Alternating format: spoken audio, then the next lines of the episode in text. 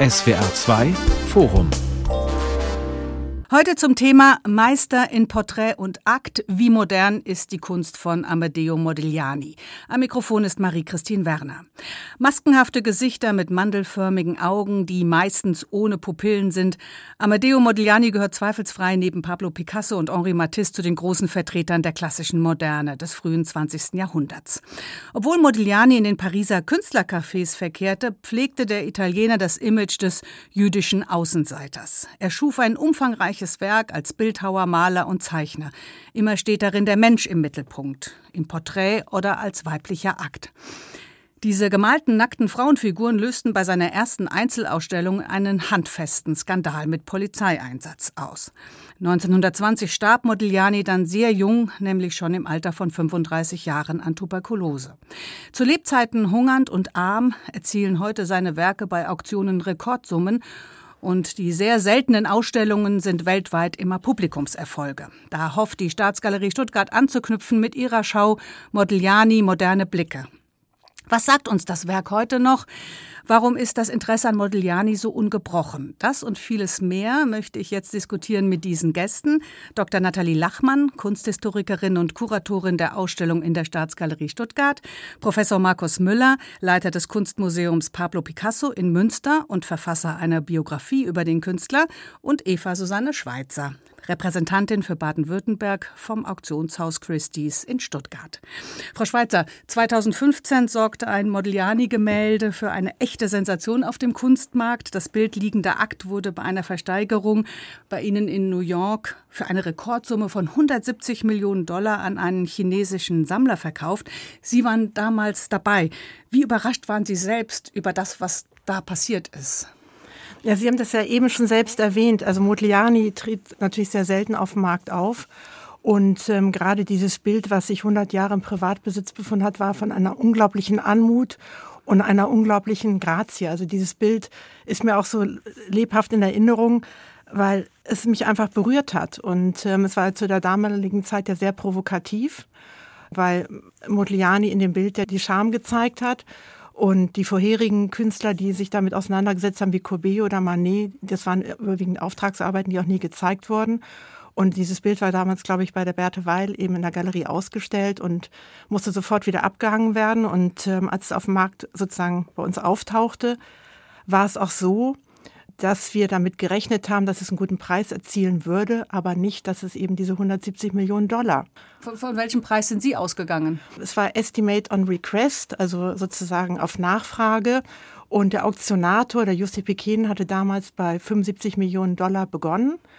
Man muss sich das so vorstellen, das ist bei uns ein Auktionssaal, da sind eben 1000 Leute im Saal. Dann gibt es die sogenannten Skyboxen. Das sind die Sammler, die nicht gesehen werden möchten. Die können in den Raum reinschauen, aber sind so hinter einer Glasscheibe, wo man sie nicht erkennen kann. Dann die Telefonbieter, die Saalbieter. Meine italienische Kollegin hatte 100 Millionen geboten. Dann kam eine amerikanische Kollegin und dann asiatische Kollegen und zum Schluss ist es dann eben zugeschlagen worden eben für 152 Millionen Dollar inklusive Aufgeld dann eben bei 170 Millionen Dollar. Ja. Und dieser Rekord hält sich ja bis heute genau. für Modigliani. Warum er bei Sammlern so beliebt ist, darüber reden wir gleich noch weiter. Ich möchte aber zunächst Herrn Müller fragen, denn es haben sich ja um diesen mittellosen, ewig hungerleidenden Bohemien Paris, der dem Alkohol und den Frauen zugetan war, und ansonsten wie ein Besessener wohl gearbeitet hat, sehr viele Legenden gebildet. Einige konnten Sie in Ihrem Buch widerlegen. Was macht Modigliani für Sie aus, Herr Müller? Modigliani gilt, glaube ich, zu Recht als der letzte große Bohemien in der Kunst des 20. Jahrhunderts. Ein willentliches Leben im Exzess, denn er sagt früh in seinem Schaffen, er möchte lieber ein kurzes, aber intensives Leben führen und das löst er dann auch ein. Er ist äh, fragil von der Gesundheit her, in der Jugend mehrmals erkrankt, nimmt aber darauf, was seinen ähm, Lebenswandel angeht, überhaupt keine Rücksicht. Und er wird, wie viele andere auch, im Melting Pot Paris zu dem, als was wir ihn dann kennen, ein wirklich außergewöhnlicher Künstler, der alleine steht. Also es gibt keine Modigliani-Schule, keine Modigliani-Nachfolge und er ist auch nicht in irgendeiner Form einer Gruppierung in seiner Zeit zuzuordnen. Also er ist ein, ein Solitär, ein außergewöhnlicher Mensch, der von der Hand in den Mund lebt. Es gibt äh, Legenden, dass er Getränke, ähm, ein Glas Wein mit einer Zeichnung bezahlt hat. Und wie die heutige Preissituation angeht, haben wir ja eben von Frau Schweizer erfahren. Also es ist diese Diskrepanz zwischen einem Bohemien-Leben in materieller Armut und Entsagung und dem katapultiert werden in den Mythos eines Ausnahmekünstlers. Das ist, glaube ich, das, was ihn ein wenig mit Van Gogh verbindet, also diese Reputation eines Artist Maudit, eines verfemten Künstlers, der erst nach seinem Tod in den Olymp aufgenommen wird. Das wollen wir natürlich, diese Mythen, die sich da gerankt haben, noch eingehender beleuchten. Frau Lachmann, Sie haben sich über vier Jahre mit Modigliani befasst, intensiv, um die Stuttgarter Ausstellung vorzubereiten. Gibt es ein Lieblingsbild, das Sie uns beschreiben können? Vielleicht so den typischen Modigliani oder Ihr Lieblingsbild? Ja, also generell ähm, ist es natürlich immer schwierig, jetzt ein Lieblingsbild zu haben, weil man natürlich sehr froh ist, so viele tolle Bilder zu vereinen. Die Akte von Modigliani sind ja nach wie vor so habe ich oft so das Gefühl, Entführungen generell, aber auch was wir jetzt so gespiegelt bekommen, für viele Leute das Highlight, obwohl die Akte ja nur so ein Bruchteil seines gesamten Oeuvres ausmachen. Mir gefallen tatsächlich persönlich die Porträts viel besser. Also Modigliani war einfach ein Porträt, ein Menschenmaler gewesen und sehr angetan bin ich von der Elena. Das ist eine sogenannte, wir nennen sie eine femme garçon, also Modigliani schuf eine Serie von sehr modernen, fast maskulinen Frauen mit Bubikopf, mit Krawatte und diese Serie dieser Frauen finde ich extrem ausdrucksstark und er nimmt da ganz viel in 20er Jahren schon vorweg und beschreibt da eine Entwicklung in den 10er Jahren, die man so in diese Zeit vielleicht gar nicht erstmal verortet hätte. Warum gibt es gerade bei Modigliani so viele Mythen und Legenden? Ich mag vielleicht mit Jean Cocteau antworten, dem großen Picasso-Freund. Er war nicht gerade ein Freund von Modigliani, aber er hat ihn einmal brillant porträtiert. Cocteau hat einmal gesagt, der Mythos ist glaubwürdiger, ist spannender als die Realität. Und ich glaube, da ist etwas dran, was die Künstlermythen betrifft. Es ist eben Legendenbildung und ein Teil dessen ist aus einem Stoff gemacht, der eben nicht den Durchschnittsmenschen betrifft. Es ist ein Leben in einer bohemhaften Parallelwelt. Diese Ausnahmemenschen auch Ausnahmemenschen sein zu lassen, das ist unser Ansinnen. Nichts wäre ja schlimmer, als wenn wir von Modigliani erführen, dass er wie so ein Angestellter von 8 bis 12 und von 14 bis 18 Uhr gemalt hat, keinen Alkohol anrührte und ein treuer Ehemann war. Das wäre ja sozusagen der Anti-Modigliani.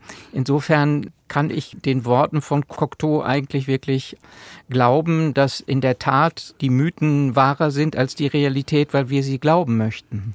Da stimme ich Ihnen völlig zu. Und das ist ja bis heute so, das liegt ja irgendwie in uns, dass uns Geschichten interessieren, ob das jetzt bei Künstlern ist oder aus dem Adelshaus. Also man hat ja irgendwie trotzdem das Interesse an den spannenden Geschichten.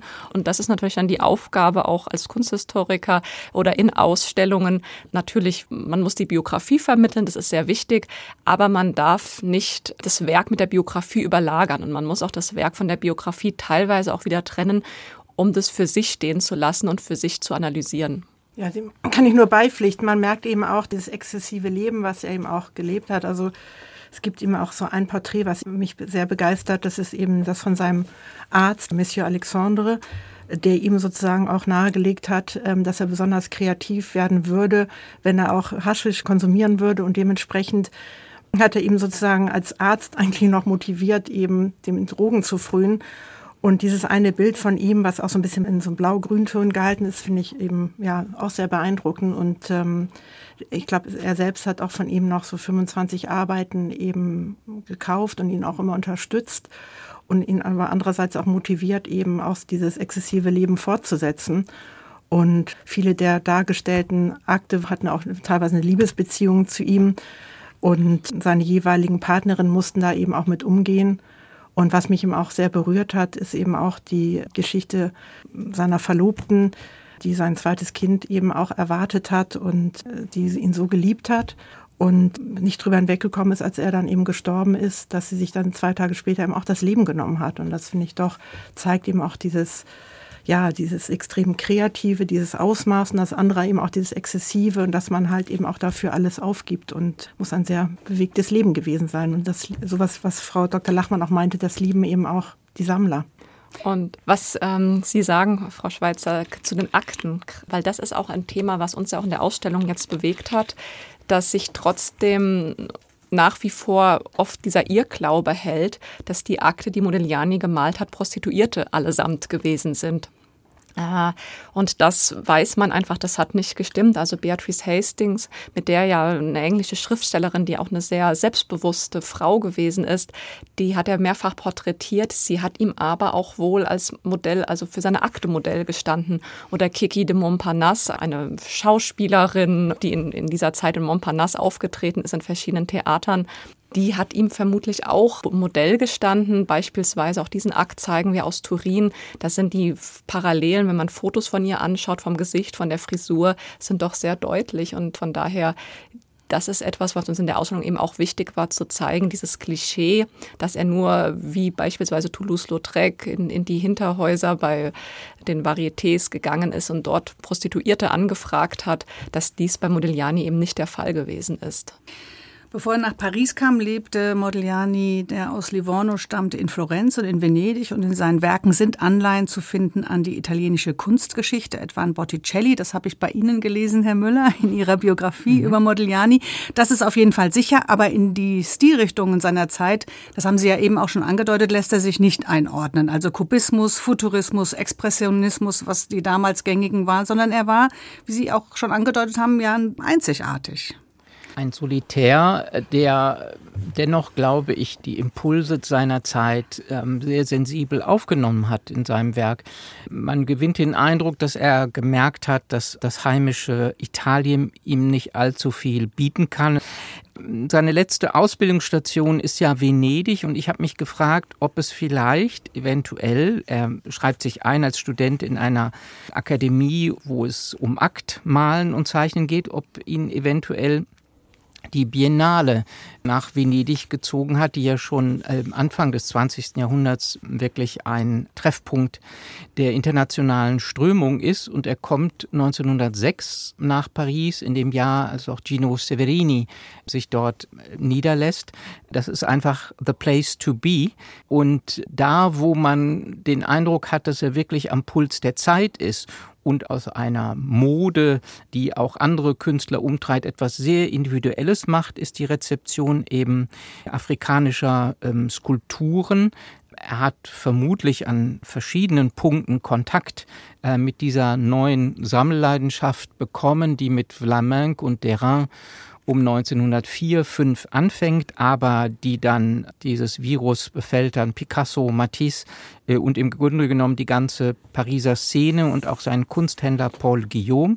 Sein erster bedeutender Kunsthändler ist Sammler afrikanischer Skulpturen und diese übermäßig gelenkten, hieratisch wirkenden, hochgradig stilisierten Gesichter, die haben natürlich etwas zu tun mit Masken, beispielsweise der Fang aus Gabun oder aus anderen Regionen da ist er, finde ich, jemand sehr Originelles, denn er geht nicht den Weg, den ein Picasso bei der Begegnung mit ähm, afrikanischer Kunst geht. Er geht nicht in Richtung einer völligen geometrisierenden Stilisierung, sondern es bleibt intakt das Bildnis vom Menschen. Das finde ich ungemein originell. Was wir noch besprechen sollten, ist, was es mit diesen Augen auf sich hat, die mal ganz weiß, mal ganz schwarz, mal mit einem Linienmuster ausgemalt sind, aber ganz selten mit Pupillen zu sehen bei diesen Menschen. Was hat das auf sich? Das ist ein Phänomen, was tatsächlich auch schon die Zeitgenossen beschäftigt hat, was den Zeitgenossen von Modigliani auch aufgefallen ist vor allem auch diese unterschiedlichen Augen, dass er häufig, wie Sie sagen, also helle Augen, dunkle Augen, gar keine Pupillen, aber dass er häufig auch ein dunkles und ein helles Auge malt. Und da, so überliefert es Paul Guillaume, soll er zu Guillaume mal gesagt haben, dass das für ihn bedeutet, dass ein Auge immer nach innen schaut und das andere Auge schaut nach außen in die Welt. Es sind natürlich jetzt auch daraus noch viele weitere Zitate entstanden. Es gibt einen Film mit Andy Garcia über Modigliani, der so sehr wenig Wahrheitsgehalt hat, wo auch das Thema, also Hollywood. genau, sehr Hollywood, wo das Thema Augen auch ein Thema ist und wo auch dazu Zitate dann immer wieder auftauchen, was dann so ein bisschen mit der Wahrheit und der Lüge sozusagen alles sich vermischt, wo er äh, sagt, dass ähm, ich, ich, sehe, ich kann deine Seele malen, wenn ich deine Augen sehe. Das liest man immer mal wieder in der Forschung, dass er, dass er gesagt haben soll, er kann keine Augen malen, weil er ja auch die Seele nicht malen kann. Ich denke, auch aus kunsthistorischer Sicht hat dieses Thema Augen auch ganz viel mit einfach den Skulpturen zu tun, mit der außereuropäischen Kunst. Das ist jetzt ja etwas, was wir auch nicht nur bei Modigliani haben. Bei ihm haben wir es sehr extrem. Es, dadurch, dass die Augen auch oft schon so völlig weiß oder in so einem weiß-blau erscheinen, sticht es so hervor. Aber dieses Pupillenlose, ist jetzt etwas, was es in dieser Zeit in Paris eben nicht nur bei Modigliani gibt und das ist jetzt kein Alleinstellungsmerkmal.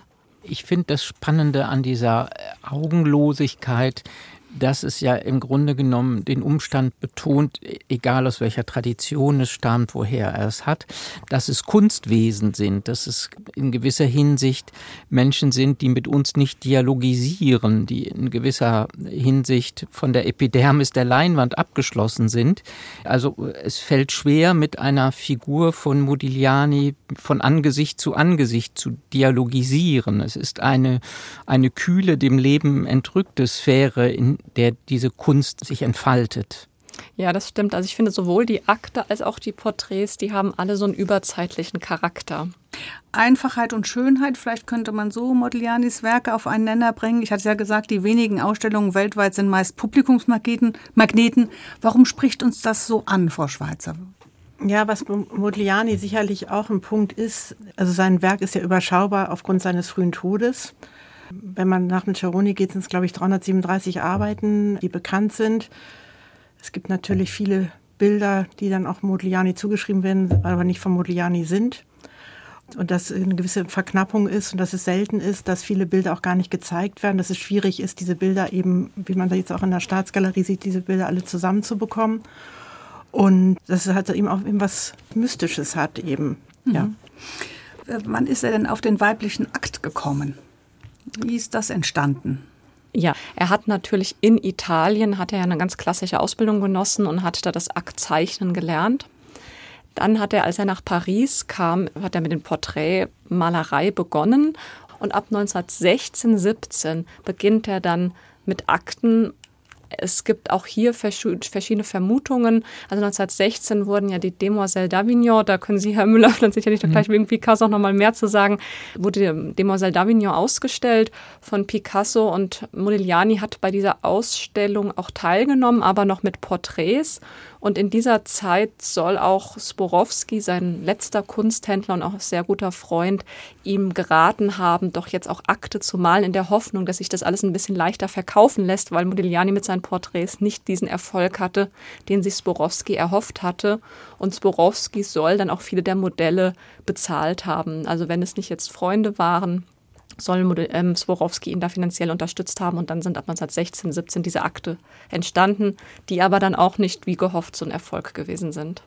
Wenn ich das kurz noch einwerfen darf, ich glaube, die These, warum er die Bildhauerei ähm, fallen lässt und sich wieder überhaupt der Malerei zuwendet, wird dahingehend ähm, von den meisten äh, Biografen beantwortet, dass seine Kunsthändler, der erste Paul Guillaume und dann Sporowski, ihn in diese Richtung drängen, weil sie sagen, Malerei ist besser kommerzialisierbar als, ähm, als die Skulpturen. Man weiß nicht genau, warum er die Bildhauerei aufgibt. Das eine könnten monetäre Gründe sein, dass er kaum das Geld hatte, sich die Steine zu leisten.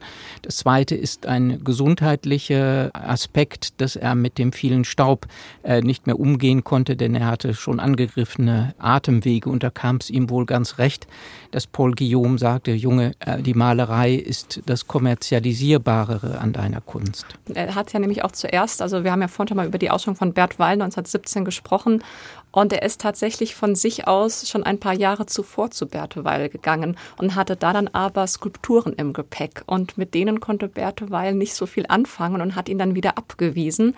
Sie beschreibt auch in ihren Memoiren, dass dann dieser betrunkene Mann sehr gut aussehend, das wird ja auch immer wieder hervorgehoben, bei ihr stand und ihr diese Köpfe da angepriesen hat. Aber sie sagte, komm wieder, wenn du Maler bist. Also das ist auch nochmal da eine Theorie. Was ich persönlich auch sehr überzeugend finde, finde, ist die Überlegung, dass Modigliani die Bildhauerei aufgegeben hat, weil er darin nicht so schnell für sich diese Vollendung finden konnte. Also Modigliani war ja jemand, der hat es gebraucht, sehr schnell zu arbeiten. Und er hat ein Doppelporträt von Jacques Lipschitz und seiner Frau gemalt und Lipschitz hatte so Mitleid mit Modigliani, dass er ihm sogar für zwei Wochen bezahlt hat und immer wieder Änderungswünsche hatte. Und diese zwei Wochen waren Modigliani eigentlich schon so lang, zu lang gewesen, weil er war es gewohnt, sehr schnell zu arbeiten und das, was er gefühlt hat, eben auf die Leinwand zu bannen. Und dieses Ziel, das hat er bei den Skulpturen so nicht erreicht und hatte da auch dann immer wieder so ein Gefühl, er kommt nicht so schnell an diesen Punkt, wie er es gerne würde. Und das ist doch, das ausgerechnet diese äh, Akte das sind, was offenbar die Sammler anspricht, Frau Schweizer, und was diese Rekordsummen ist das, was so quasi als bekanntestes von Modiglianis Werk ja doch im Bewusstsein ist, oder? Weil wir genau jetzt gehört haben, wie die Genese dahin ist und welche Stufen es braucht und welche Phasen im Werk von Modigliani und was sich jetzt auf dem Kunstmarkt zeigt, sind, dass die Akte doch meistens die so reüssieren dann. Das stimmt. Und gerade das äh, Bild, was wir damals eben versteigert haben, oder auch das Pendant, was ja auch in der Staatsgalerie in der Sammlung eben auch vertreten ist, das sind natürlich Bilder, die natürlich zu der damaligen Zeit eben auch ähm, einfach ein Skandal waren.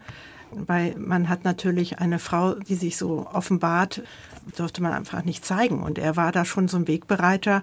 Und ich finde, wenn man auch diese Porträts, die Sie auch sehr schätzen, auch von Beatrice Hastings oder so anschaut, er hat ja die Frauen auch sehr positiv dargestellt. Und wenn man so, das vielleicht klingt jetzt vielleicht ein bisschen klischeehaft, aber eigentlich ein Wegbereiter der Emanzipation, weil er auch schon Frauen gezeigt hat, mit Anzügen, mit äh, Beatrice Hessing, dieses eine Porträt auch, wo sie so eine Art Krawatte ja. trägt, ähm, war ja schon unglaublich modern und hat eben auch gezeigt, dass Frauen eben auch eine andere Rolle einnehmen als sozusagen nur die Geliebte oder die Mutter der Kinder oder dieses klassische Rollenbild vertreten hat. Und er hatte sich ja mit Frauen umgeben, die alle sehr, sehr stark waren und die ihn auch herausgefordert haben. Und dieses Bild, dieses Nukushi, was wir damals versteigert haben, hatte ich ja anfangs auch erwähnt, ist eine unglaubliche, also das ist, ich würde es auch nicht als frivol bezeichnen, sondern es ist einfach sehr, sehr, sehr schön, sehr ästhetisch und spiegelt eben auch das wieder, was er von Frauen eben, wie er sie behandelt oder auch gehalten hat, obwohl das natürlich eher falsch ist, wenn man, er muss ja auch zu ziemlichen Gewaltausbrüchen auch gegenüber seinen jeweiligen Partnerinnen auch ähm, geneigt haben. Widerspricht ihm natürlich, aber sie hat sie vielleicht auch ein bisschen glorifiziert dargestellt. Wenn ich da als Quotenmann in der Runde einmal einhaken darf erscheint, wenn man die schriftlichen Zeugnisse der Zeitzeuginnen und Zeitzeugen nimmt, unter Alkoholeinfluss doch eine gewisse Metamorphose auch im Charakterlichen durchgemacht zu haben. Eine der frühen Augenzeugen ist Fernand Olivier, Picassos Muse auf dem Montmartre, die ihn als kultivierten, distinguierten jungen Italiener beschreibt, der Verse aus dem Inferno von Dante zitierend Picasso seine Aufwartung macht. Und dann gibt es Long-Term-Freunde, die sagen, diese Zurückhaltung und äh, diese Vornehmheit legte er mehr und mehr ab neigte zu Zornesausbrüchen, äh, auch zu Raufereien in irgendwelchen Kneipen. Und man hat schon den Eindruck, dass der Alkohol ab einem gewissen Zeitraum in seiner Biografie sein, sein Betriebsstoff wird. Bei dem von Frau Lachmann eben erwähnten äh, Porträt des Ehepaars Lipschitz sagt er ja, er kennt meine Konditionen. Ich glaube, es sind zehn Francs und eine Flasche Wein. Ja, genau. Also ähm, aus dem eher, würde ich sagen, schüchternen, sanftmütigen und, und zurückhaltenden Modigliani, man mag das Paris zuschreiben, und seiner Kneipenkultur wird eben jemand, der zu Gewalttätigkeit neigt und aufbrausend ist, unbeherrscht ist. Ja, und mit Beatrice Hastings, mit der er ja zwei Jahre li liiert war, hatte er dann auch eine Sparring-Partnerin, die ähnlich vom Gemüt war Die beiden sollen sich so auch die Zeitzeugen ja auf offener Straße dann auch wirklich angegangen sein. Ruhiger wird Modigliani und auch ein bisschen reduzierter dann vom Alkohol- und Drogenkonsum mit dem Kennenlernen von Jeanne Hubitern. Dann ab dann lässt natürlich auch sein gesundheitlicher Zustand wird dann auch zunehmend schlechter.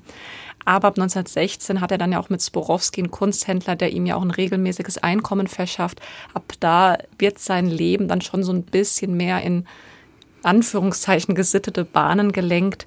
Aber er soll, also da gibt es auch schon damals in den 20er Jahren nach seinem Tod, ganz frühe Biografen streiten sich schon drüber, dass Modigliani immer getrunken und Drogen genommen hätte, während er gemalt hat. Andere Biografen schreiben, nein, er hat wirklich nur danach immer getrunken, wenn er fertig gemalt hat. Also auch dieses Thema, dieses Trunkenbolz, das ist ganz interessant. Das ist was, was seit Modiglianis Tod beschäftigt das die Biografen. Sie hören das SWR2 Forum heute zum Thema Meister in Porträt und Akt. Wie modern ist die Kunst von Amedeo Modigliani mit diesen Gästen? Eva Susanne Schweizer vom Auktionshaus Christie's in Stuttgart, Dr. Nathalie Lachmann von der Staatsgalerie Stuttgart und Professor Markus Müller vom Kunstmuseum Pablo Picasso in Münster. Frau Schweizer, das ist ja eine Summe, die bezahlt wurde für diesen Modigliani in New York. Sie haben es vorhin gesagt, 170 Millionen insgesamt. Das können sich Museen natürlich überhaupt nicht leisten. Das sind also Privatleute, in dem Fall war es ein chinesischer Sammler. Was sind das für Leute, die so viel Geld für einen echten Modigliani ausgeben, um ihn sich ins Wohnzimmer zu hängen oder ich weiß nicht wohin? Also das Bild, das damals ihm versteigert wurde, hängt ja in einem Museum in Shanghai. Derjenige, der es damals gekauft hatte, war eben motiviert, eben auch, weil es, man stellt sich das ja immer so vor, es gibt dann irgendwie zwei bis drei Bieter, aber bei diesem Modigliani gab es eben sieben Bieter die sich dann gegenseitig eben, das ist ja dann auch das Besitzen wollen, das haben wollen. Man ist dann irgendwie motiviert, da noch einen Schritt höher zu gehen. Und dieser Käufer von dem Gemälde war dann eben auch am Telefon mit meiner Kollegin eben aus Hongkong und hat dann den Zuschlag eben bekommen für die 152 Millionen. Was man sagen muss, ist natürlich vom Sujet her ein Bild, was wir jetzt nicht so gut in die Arabischen Emirate hätten verkaufen können. Da ist es vielleicht dann noch so ein bisschen restriktiver. Und dementsprechend war das ein Bietergefecht zwischen meiner italienischen Kollegin, zwei amerikanischen Kollegen und eben zwei asiatischen Kollegen. Weiß man denn, wie viele Werke von Modigliani überhaupt im Privatbesitz sind? Das, denn Sie haben es vorhin gesagt, es gibt so knapp 400 Werke. Ja, 337 sind im Ceroni genannt. Ja. Ceroni ist so eigentlich so, das ist eben bei Modigliani eben auch schwierig. Das Werkverzeichnis, beziehungsweise der eben am umfassendsten auch über Modigliani eben recherchiert hat damals. Es war ein Mailänder Bankier, der sich eben das eben zur Lebensaufgabe gemacht hat, sich mit dem Werk von Modigliani auseinanderzusetzen. Und wir glauben, also ich, ein Drittel dieser Gemälde sind eben Institutionen, wie eben Staatsgalerie. Eine große Sammlung ist die Barnes Collection, die sehr viele Modigliani-Arbeiten hat, dass eben ein Drittel Institutionen sind und der Rest ist in privaten Sammlungen. Und das macht es eben bei so einer Ausstellung wie Modigliani auch sehr schwer. Also es gibt jetzt in Deutschland nur vier Museen, die Modiglianis haben. In Frankreich gibt es natürlich jetzt noch einige Museen, aber man ist in solchen Fällen natürlich auf eine gute Zusammenarbeit mit, in dem Fall Christie's, die wir ja schon lange haben und auch ähm, bei Modigliani hatten, angewiesen, in der Hoffnung, dass man doch an Privatleihgeber über die Auktionshäuser herantreten kann, ihnen das Konzept darlegen kann, in der Hoffnung, dass sie bereit sind, uns mit Werken aus ihrem Privatbesitz zu unterstützen, was auch geklappt hat. Denn das kommt hinzu, Frau Schweizer hat es angesprochen, es gibt ja bei Modigliani ganz viele konkurrierende Werkverzeichnisse. Da, da, da kommen wir gleich noch so, drauf. Ich will okay. gerade Sie vorher noch mal, Sie haben versucht, dieses Bild, das äh, für die Rekordsumme ersteigert ja. wurde, aus Shanghai zu bekommen. Ja, das ist ähm, natürlich ein ganz, ganz tolles Werk und mit unserem Akt zusammen äh, hätte das wunderbar auf der Wand funktioniert, ganz toll ausgesehen.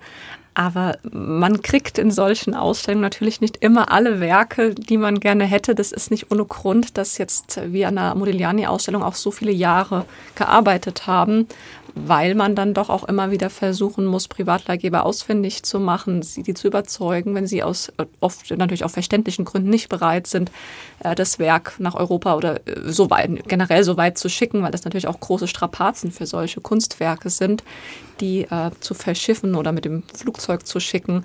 Aber es ist dann trotzdem immer natürlich ein bisschen schade, wenn man dann auf das ein oder andere Werk, was man sehr, sehr gerne gehabt hätte, verzichten muss.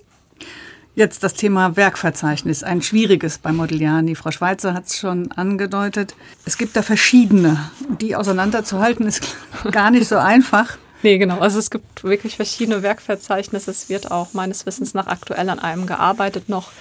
Und wir haben uns aber auch beim Werkverzeichnis nur auf Ceroni verlassen, das Frau Schweizer ja schon angesprochen hat, weil das ein sehr gutes, fundiertes Werkverzeichnis ist. Auch das ist etwas, was natürlich auch immer wieder bei Modigliani die Frage ist. Frau Schweizer hat es vorhin auch schon gesagt, es gibt natürlich auch noch über die in Ceroni äh, ja, publizierten Werke hinaus zahlreiche Modiglianis, die Modigliani zugeschrieben werden, ohne vielleicht wirklich Modiglianis zu sein. Das ist ja auch ein ganz schwieriges Thema bei Modigliani. Und mit Ceroni hat man doch ein Werkverzeichnis, was als, ja, als sehr fundiert, sehr sicher gilt, sodass wir uns sehr, sehr früh entschieden haben, dass wir wirklich nur mit Ceroni arbeiten werden. Herr Müller, wie kamen diese anderen Werkverzeichnisse dann zustande? Ähm, der schnöde Mammon, manchmal jedenfalls, war äh, nicht ganz unbeteiligt. Also ganz kurz noch ein Wort zu Ceroni. Die meisten Ausstellungen, glaube ich, es war ja eine ähm, Modigliani-Ausstellung vor einigen Jahren in der Tate Modern, mhm. ähm, die gehen zu Ceroni zurück. Nach meinem Kenntnisstand äh, war der Ceroni ein ehrenwerter und passionierter Mann, der aber viele Werke auch nicht gesehen hat, sondern korrespondiert hat mit diversen Sammlungen. Also der ist jetzt nicht weltweit gereist und hat für seinen Katalog Raisonné wirklich alles gesehen, was er äh, Modigliani zugeschrieben hat. Dennoch hat er dieses Werkverzeichnis zu einem Zeitpunkt verfasst, wo die, die Zahl der Fälschungen noch nicht so inflationär war wie in den letzten 30, 40 Jahren. Wenn ich richtig unterrichtet bin, gibt es fünf konkurrierende Werkverzeichnisse. Äh, ich meine, Frau Dr. Lachmann ja. sprach eben noch von einem sechsten, was in Mache ist.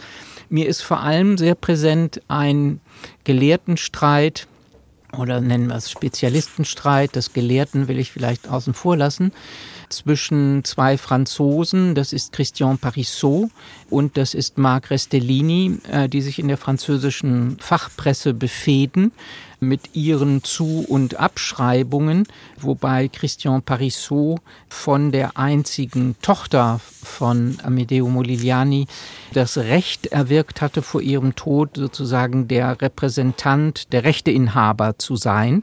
Er hat aber mit diesem Privileg Schindluder getrieben, indem er selber in einen Fälschungsskandal in Rom verwickelt war. Und das ist natürlich absolut toxisch für ein Werk, wenn der Verfasser eines Werkverzeichnisses sich die Hände schmutzig gemacht hat an Fälschungen. Von daher ist also in der jüngeren Ausstellungsgeschichte, jetzt nicht in der allerjüngsten, da hat man mittlerweile, glaube ich, einen sehr abgeklärten Blick, aber ich kann mich an eine Ausstellung erinnern von Herrn Vitali in der Kunst- und Ausstellungshalle der Bundesrepublik Deutschland, wo der in der Ausstellung selbst ein von Christian Parissot organisiertes Gemälde zur Fälschung erklärt wurde.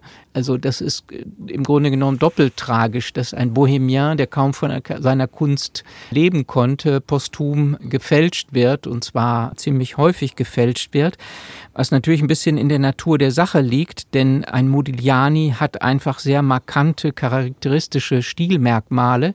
So ein stilistisches Chamäleon wie Picasso ist da weitaus schwieriger der alle paar Jahre seinen Stil grundlegend ändert. Ähm, Modigliani hat Merkmale, die es den Fälschern, sagen wir, etwas einfacher machen als manche anderer Künstler. Ja, und er malt ja auch manche Personen einfach mehrfach. Also äh, ob das jetzt Jeanne Hubitern ist, von der über 20 Porträts entstanden sind, das ist dann ja auch nochmal etwas, wenn man von einer Person sowieso sehr viele und teilweise dann in sich doch nicht so variantenreiche Porträts gemalt hat, glaube ich schon, dass das natürlich dann auch nochmal die ein oder andere Fälschung einfach begünstigt hat.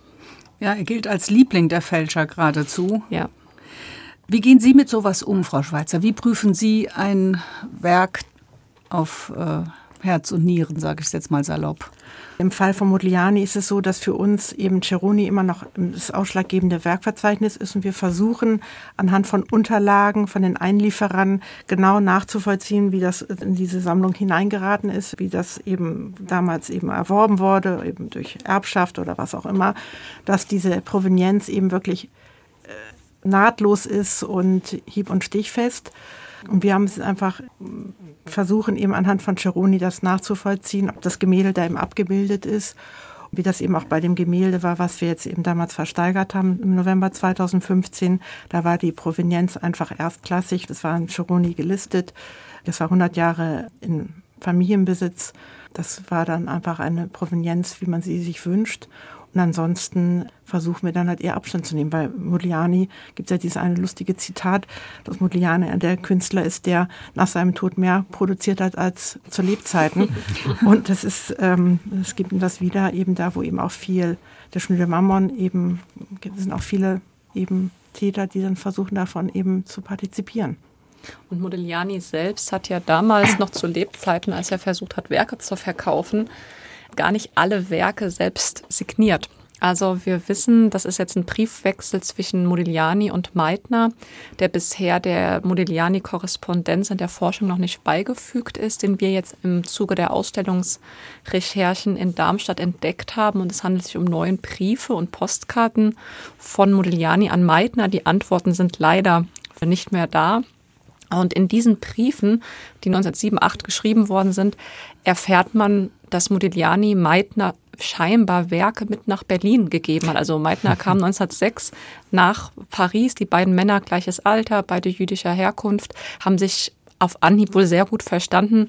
Meitner ist ja 1907 zurück nach Berlin und Modigliani fängt dann an zu schreiben, ja, was machen denn meine Werke? Ich habe dir doch so viel Gemälde und, und Studien mitgegeben.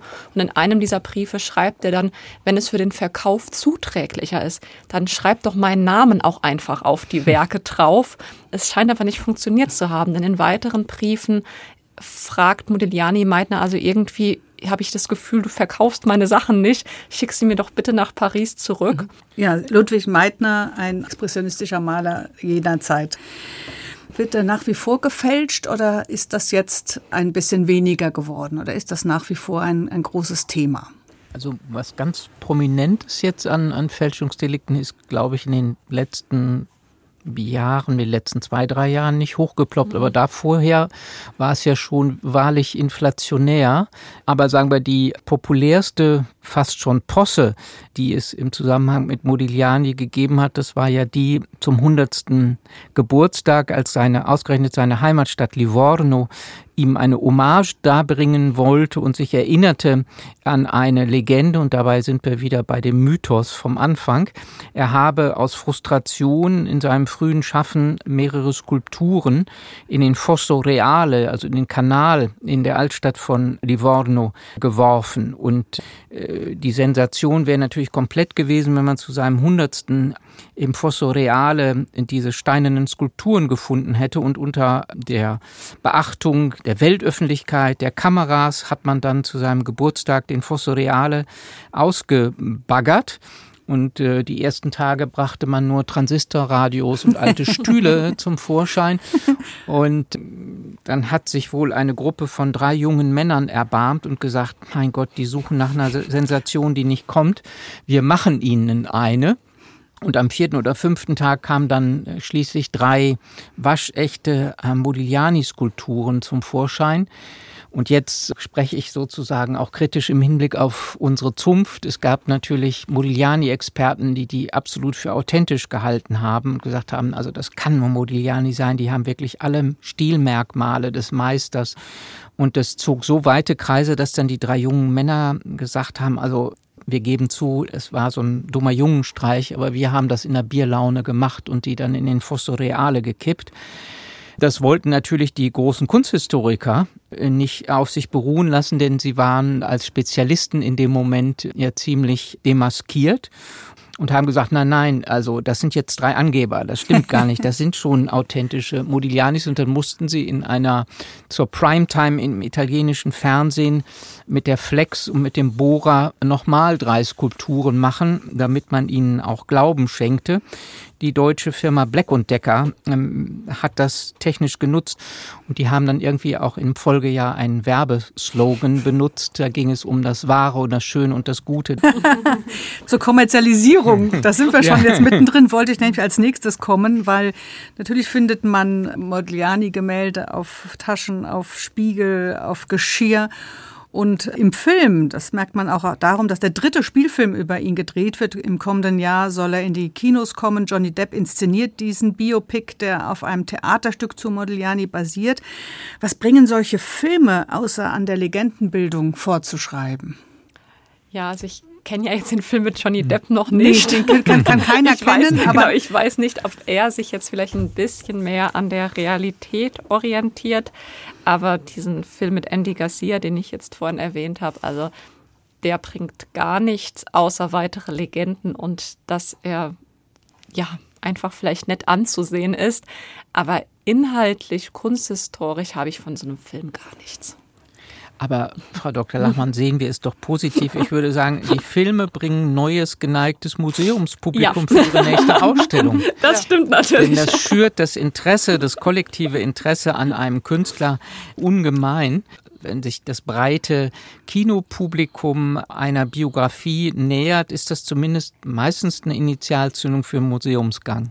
Und es ist auch interessant, dass gerade Modigliani ja auch in der Filmindustrie immer wieder verwendet wird. Also ich kenne einige Spielfilme, in denen man im Hintergrund Gemälde von Modigliani sieht, als Plakat oder gerahmt, also die Teil, ähm, also ich weiß beispielsweise in, in, in dem Film S, ähm, von Stephen King, der Verfilmung, da taucht auch ein Modigliani-Porträt in einer Szene auf, was sich dann so verformt. Und auch bei den Simpsons kommt es vor. Also das ist auch ein Künstler, der irgendwie immer wieder in verschiedenen Filmgenres, in verschiedenen Situationen auftaucht. Ich will zum Schluss nochmal die Frage stellen nach dem Stellenwert. Wir haben über sein Leben, über sein Werk, die verschiedenen Phasen und die Künstler, die er gekannt hat, äh, gesprochen. Den Markt, die Werbung. Äh, welchen Stellenwert bemessen Sie äh, Modigliani bei? Auf einer Ebene mit Picasso? Ist das, ist das ein Vergleich, der hinkt? Also welchen Stellenwert hat er? Frage in die Runde. Also Picasso hatte natürlich ein paar Jahrzehnte mehr, um zu schaffen und stilistische Wolken zu beschreiben. Er ist ja mit 35 Jahren gestorben. Es ist ja äh, ein im Grunde genommen biografisch unvollendetes Werk. Im Grunde genommen sind ihm 15, 16 Jahre geblieben, um sich wirklich als Künstler zu entwickeln. Sicher ein Ausnahmekünstler, aber ich, ich würde den, den Vergleich mit Picasso scheuen, weil man eben Unvergleichliches miteinander in Relation stellt. Es bleibt ein Torso. Man, man weiß nicht, wohin die Reise Modiglianis gegangen ist. Das Fatale, habe ich den Eindruck an der Biografie ist, dass, sagen wir, das familiäre Gesetteltsein und die Ruhe in seiner Biografie mit der letzten Muse zu spät kommt. Er ist ja bereits gesundheitlich so angeschlagen, dass es nur noch bergab geht. Aber in den 15, 16 Jahren, die ihm blieben, hat er eine, ich finde, fulminante Entwicklung genommen. Und ich glaube, das wurde von Frau Dr. Lachmann vorhin ein wenig angesprochen, dass das Publikum eine Zeit der Konzentration, der Versenkung in dieses Werk erstmal braucht, um diese minimalen Unterschiede feststellen zu können. Also äh, nur jemand, der unvorbereitet auf Modigliani trifft, sagt, das sieht ja alles gleich aus. Also er lehrt uns wirklich nochmal sehr konzentriert zu, zu sehen, finde ich es gibt keine Modigliani-Schule. Also er ist schon wirklich ein Solitär in seiner Kunstauffassung, in dem, was er schafft. Und es gibt kein davor und kein nach. Es gibt natürlich Motivrezeptionen, wo man davor und danach sagen kann, da ist was angelehnt, da hat er was weiterentwickelt, da haben nachfolgende Künstlergenerationen vielleicht auch etwas angelehnt, aber er steht sehr für sich und äh, das macht ihn doch auch sehr aus. Es gibt eine sehr schöne Formulierung des italienischen Philosophen und Ästheten Benedetto Croce, der von der Inselhaftigkeit eines Kunstwerks spricht. Und ich finde, Modigliani ist eine ziemliche Insel mhm. mit seiner Kunst. Einzigartig. Mhm. Ja. Frau Schweizer, kannst du den Rekord vom Rekord geben? ja. Es müsste halt dann wahrscheinlich wieder ein Akt sein. Und er müsste erstmal auf den Markt der kommen. Müsste auf den Markt kommen. Die Staatsgalerie verkauft nicht. Nee. und dementsprechend äh, wäre es dann auch schwierig. Wir sind natürlich immer auf der Suche und ich bin jetzt seit 20 Jahren hier Repräsentantin. Also ich habe noch nie einen Modigliani angeboten bekommen. Noch nicht mal eine Fälschung. Also von daher. Meister in Porträt und Akt. Wie modern ist die Kunst von Amedeo Modigliani? War das Thema heute im SWR2 Forum mit Dr. Nathalie Lachmann, Kuratorin der Ausstellung Modigliani, Moderne Blicke, die zurzeit in der Staatsgalerie Stuttgart zu sehen ist, mit Professor Markus Müller, Leiter des Kunstmuseums Pablo Picasso in Münster und Verfasser der Biografie Amedeo Modigliani, erschienen im Wienand Verlag, sowie Eva Susanne Schweizer, Repräsentantin für Baden-Württemberg vom Auktionshaus Christie's in Stuttgart. Am Mikrofon war Marie-Christine Werner.